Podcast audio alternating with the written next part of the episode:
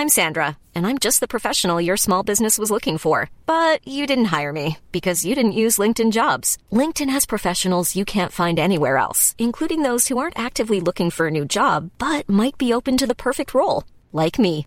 In a given month, over 70% of LinkedIn users don't visit other leading job sites. So if you're not looking on LinkedIn, you'll miss out on great candidates like Sandra. Start hiring professionals like a professional. Post your free job on linkedin.com/people today. Você crê numa religião morta ou numa pessoa viva?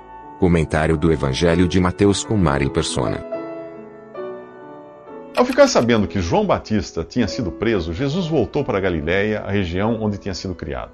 Ali ele adotou Cafarnaum como a base do seu ministério e foi ali que fez a maior parte dos sinais e milagres. Cafarnaum ficava às margens do Mar da Galileia, que na verdade é um lago de água doce, com uns 20 quilômetros de comprimento por 10 de largura. Quando os evangelhos nos falam de barcos e mar, é a esse lago que está se referindo, que eles estão se referindo. E quando falam de peixes, provavelmente eram tilápias que os pescadores lá pescavam. O profeta Isaías previu, 700 anos de Cristo, que o Messias habitaria nessa região e que na Galiléia dos gentios o povo que vivia nas trevas veria uma grande luz.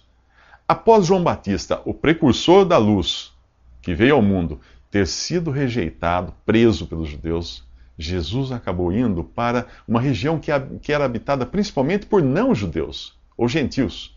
A região mais globalizada da Palestina era aquela, por onde passava a estrada que ia do Egito à Babilônia, é uma rota comercial internacional. Embora ele tivesse vindo, principalmente para os judeus, inicialmente para os judeus, a fama do rejeitado rei de Israel se espalhou por toda a Síria. Aquilo era o embrião da mais internacional de todas as crenças, a fé cristã. As pessoas tentam acrescentar uma porção de penduricalhos culturais e regionais à fé cristã, mas o fato é que, em sua essência, ela está concentrada numa pessoa, em Jesus, e não numa religião, cultura ou costume, ou uma época. Boa parte daquilo que você vê por aí, como clero, templos, imagens, vestes e utensílios especiais, não passa de uma grande bobagem que nada tem a ver com Jesus. São coisas que a cristandade emprestou do judaísmo e de outras religiões pagãs na tentativa de tornar a fé cristã identificável por coisas visíveis. Ora, quando, ora, quando, quando algo fica visível, você já não precisa de fé, não é mesmo? Se você crê em Jesus, você crê em uma pessoa, no próprio Deus, que não está sujeito a países, épocas e culturas, porque é eterno. A fé cristã baseia-se num fato: o Filho de Deus veio ao mundo, morreu por nossos pecados e ressuscitou ao terceiro dia. É a fé num Jesus vivo, num Jesus vivo que está no céu.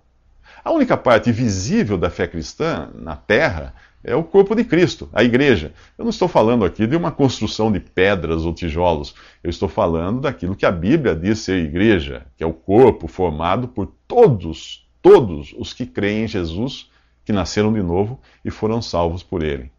Se a sua fé é numa igreja, no sentido de organização religiosa, ou em qualquer coisa que não seja a própria pessoa de Jesus, você está perdendo seu tempo. Se for uma fé numa religião, idem. Religião é a ideia de se fazer algo para nos religar a Deus. Mas fazer o quê? Se o que precisava ser feito, Jesus já fez. As últimas palavras de Buda foram: continuem se esforçando. As últimas palavras de Jesus foram: está consumado. Afinal, em que você crê? Numa pessoa viva ou numa religião morta? Na Galiléia, Jesus reencontra os irmãos Simão e André. Da primeira vez que eles se encontraram, eles estavam na Judéia e os dois eram discípulos de João Batista e ouviram João dizer que Jesus era o Cordeiro de Deus. Naquela ocasião, os dois seguiram a Jesus e Simão ganhou um novo nome, Pedro. Isso está no primeiro capítulo do Evangelho de João. Daquela vez, eles foram convidados para conhecer onde Jesus morava. Era um chamado para a salvação, o mesmo chamado que Jesus faz a cada pessoa que tem o primeiro contato com Ele. Você quer saber onde eu moro? Então venha comigo. É mais ou menos assim que ele diz a cada coração: é um convite para ir para o céu. No reencontro na Galiléia, agora, que é descrito por Mateus, os dois, aqueles dois irmãos, são chamados para o serviço. É outro tipo de chamado agora. A ordem é sempre assim: primeiro você recebe o convite para ser salvo, depois para servir. Primeiro a fé, depois as obras. Primeiro o perdão dos seus pecados, depois o fruto da fé. Primeiro o céu, depois a terra. Simão e André eram pescadores e Jesus os chamou para serem pescadores de homens. Tudo o que eles precisavam fazer agora era seguir a Jesus. A capacitação e o poder para transformá-los em pescadores de homens viria de Deus e não de uma faculdade de teologia ou algo assim. Não seria uma pesca com redes também. As redes eles deixaram para trás. Não era para eles saírem por aí aprisionando as pessoas, mas libertando. Andar com Jesus faria deles iscas vivas. Eles deviam levar o sabor e a fragrância de Jesus por onde quer que passassem. O pescador, ele vai onde o peixe está. Ele corre riscos, não faz barulho para não chamar atenção para si. É de Jesus, é de perdão, é de salvação que o pescador de homens fala. Não de religião, costumes ou prosperidade. O tema do pescador de homens é Jesus, o mais próximo que Deus chegou do ser humano. E as boas novas não são uma lista de tarefas, mas a notícia de que Jesus morreu e ressuscitou para salvar e justificar o pecador. Neste capítulo 4 do Evangelho de Mateus, mais dois pescadores são chamados para se tornarem pescadores de homens. O nome deles é, é São Tiago, os nomes são Tiago e João. Tiago e João. Eles imediatamente deixam o barco e seu pai, Zebedeu, e seguem a Jesus. Imediatamente, Jesus tem prioridade. Muitos empreendedores, políticos e artistas daquela época tiveram seus nomes apagados pela poeira dos séculos. Os nomes dos pescadores Pedro, André, João e Tiago só permanecem até hoje porque tiveram um encontro com Jesus e foram chamados para anunciar as boas novas da salvação, que é o que significa a palavra evangelho, boas novas da salvação. Esse, esse encontro com Jesus sempre tem consequências eternas. E você? Já foi pescado? Já foi chamado? O Sermão da Montanha é uma das passagens mais conhecidas do Evangelho, mas nem sempre é corretamente interpretado. Primeiro, ele é dirigido aos discípulos que se aproximaram de Jesus e não à multidão. Em segundo lugar, não se trata de uma lista de coisas para você fazer para ser salvo ou se tornar discípulo de Jesus. Ele está falando ali das características daqueles que em todas as épocas se submetem a Jesus. Reino dos céus significa um reino que não é da terra, é dos céus, cujo rei esteve aqui, foi rejeitado e agora está nos céus. Quando Jesus diz bem-aventurados estes ou aqueles, é como se dissesse felizes estes ou aqueles que são assim. Assim como? Como assim? Perdedores assim. Sim, porque se o próprio rei do reino dos céus, Jesus, foi um perdedor neste mundo, como você espera que sejam os seguidores dele? Aí vem alguém e diz: Ué, mas eu pensei que fosse justamente o contrário, porque vi na TV alguém dizer que se você vai a Jesus, seus problemas desaparecem, seus negócios melhoram, você paga suas dívidas, resolve problemas conjugais, é curado de todas as doenças e até compra carro importado. Bem, quem vai a Jesus pensando nisso é igual a quem se casa por interesse. Sabe como é? Aquele que dá golpe do baú. Se você está atrás de Jesus para receber alguma outra coisa que não seja o perdão dos seus pecados e a salvação, é bom pensar melhor no que você está fazendo. Ou você acha que Deus é bobo, que não vai enxergar suas intenções? Veja quem são os bem-aventurados aqui no Sermão da Montanha: os pobres de espírito, os que choram, os mansos, os injustiçados, os cansados das injustiças, ou os de coração mole que sentem pena dos outros, os que promovem a paz, os que são perseguidos por agir corretamente, os que são perseguidos por sua fé em Jesus. Percebeu? Tudo oposto às bem-aventuranças desse mundo, onde são bem-aventurados os autossuficientes, os que riem, os poderosos, os que se dão bem com as injustiças, os que uh, pisam nos outros, os que promovem guerras, os que perseguem e que, obviamente, querem passar bem longe daquele que, neste mundo, foi o maior dos perdedores, Jesus. Só que Deus está chamando os perdedores para o seu reino, não os campeões. Prostitutas, ladrões, cegos, aleijados. Que tipo de pessoa você acha que Jesus veio chamar? Pecadores. E depois de salvos de seus pecados, pelo que Jesus fez na cruz, e não por suas próprias obras, em que você pensa que essas pessoas se transformaram? Nesses bem-aventurados, segundo o conceito de Deus, não o conceito dos homens. Quer estar entre esses bem-aventurados? Você quer ser bem-aventurado eternamente? Então creia em Jesus, não em um Jesus bem-sucedido, capa de revista, não, mas no Jesus crucificado. O Sermão da Montanha é uma das passagens mais conhecidas do Evangelho, mas nem sempre é corretamente interpretado. Primeiro, ele é dirigido aos discípulos que se aproximaram de Jesus e não à multidão. Em segundo lugar, não se trata de uma lista de coisas para você fazer para ser salvo ou se tornar discípulo de Jesus.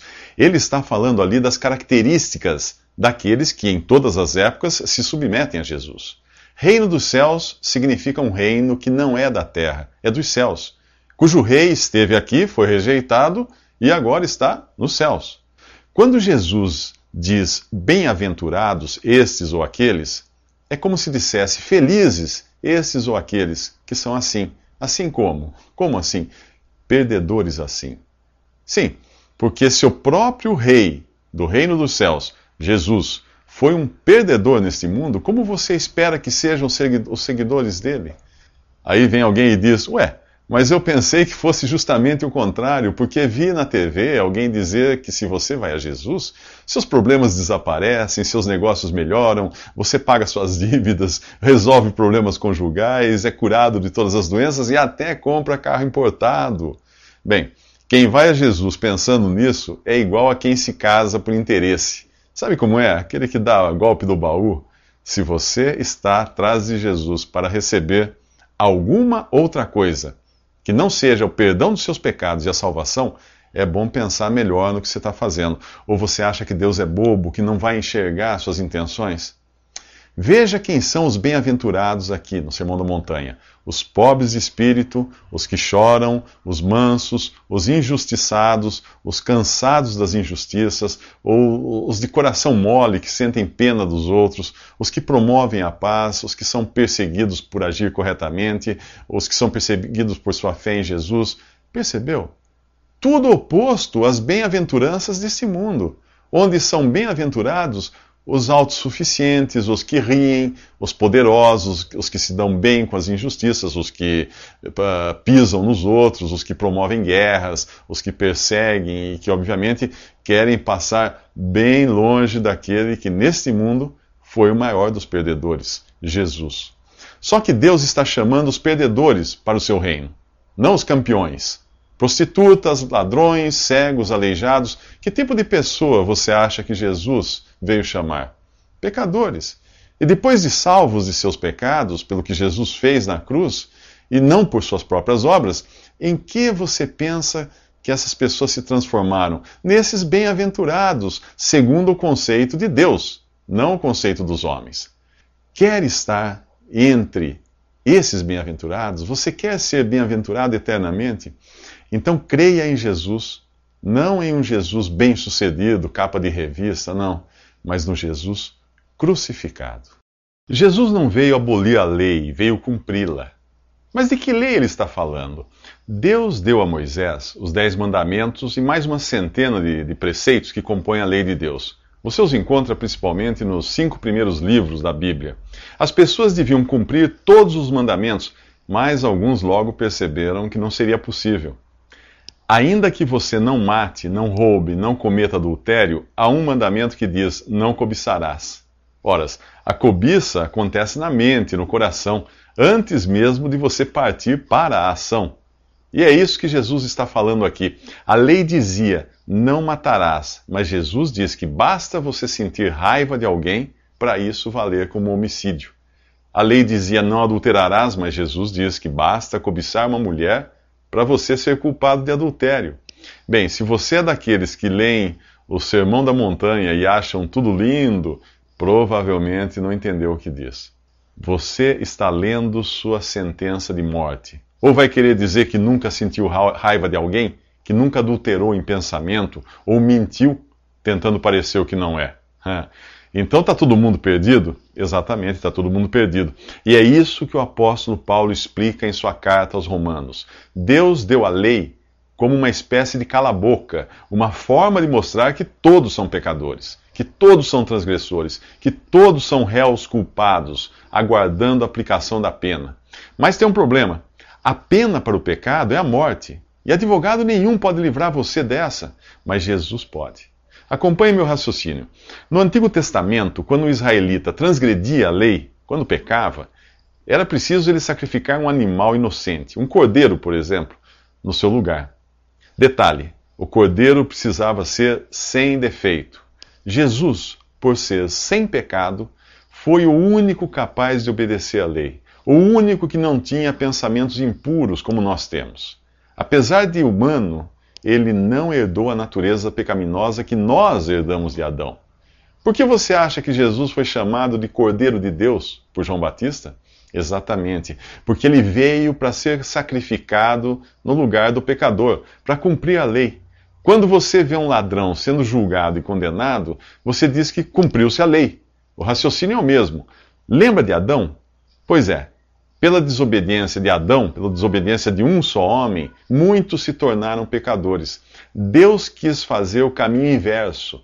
Pela obediência de um só, Jesus, e pela sua morte, muitos podem ser salvos. Percebeu agora? Crer em Jesus como seu substituto é a única condição para você ser salvo. Ou acha que vai chegar lá cumprindo a lei? Impossível. Aos olhos de Deus, você é adúltero, ladrão e mentiroso. E como deve estar agora me odiando por dizer isso, acrescente homicida a essa lista aí.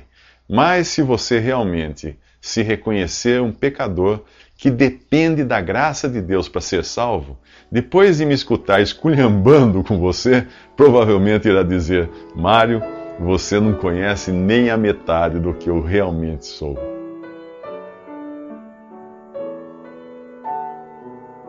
Visite respondi.com.br. Visite também 3minutos.net.